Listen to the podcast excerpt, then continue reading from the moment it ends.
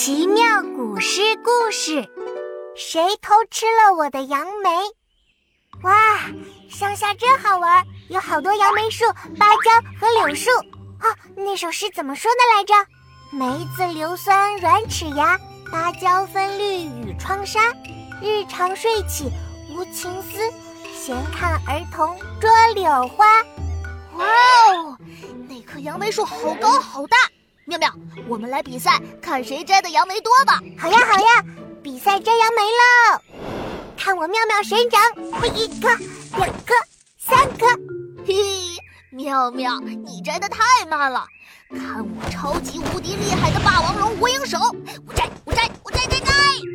嗯，摘杨梅有点无聊呀。啊，好漂亮的蝴蝶！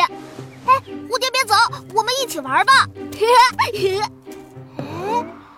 这是什么？白白的，像棉花糖。哦，我知道了，是柳絮，柳树开的花。别走啊，小柳絮，我们来玩捉迷藏。哎呀，糟糕，光顾着玩，忘记摘草莓了。呀，妙妙已经摘了这么多了，奇妙，真奇妙，办法真不少。有了，我要偷偷吃掉它的杨梅，这样我的就比它的多了。嘿嘿，妙的杨梅，我来了。哎，我的杨梅怎么少了这么多？琪琪，是不是你偷吃了？我才没！哎呦，我的牙好酸呀！真的是你呀，琪琪，你吃了那么多杨梅，这回牙都酸倒了吧？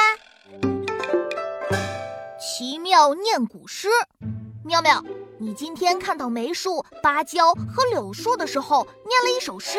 对呀，我念的是宋代杨万里的。闲居初夏午睡起，梅子梅子硫酸软齿牙，芭蕉分绿与窗纱。日长睡起无情思，闲看儿童捉柳花。嘿，捉柳花。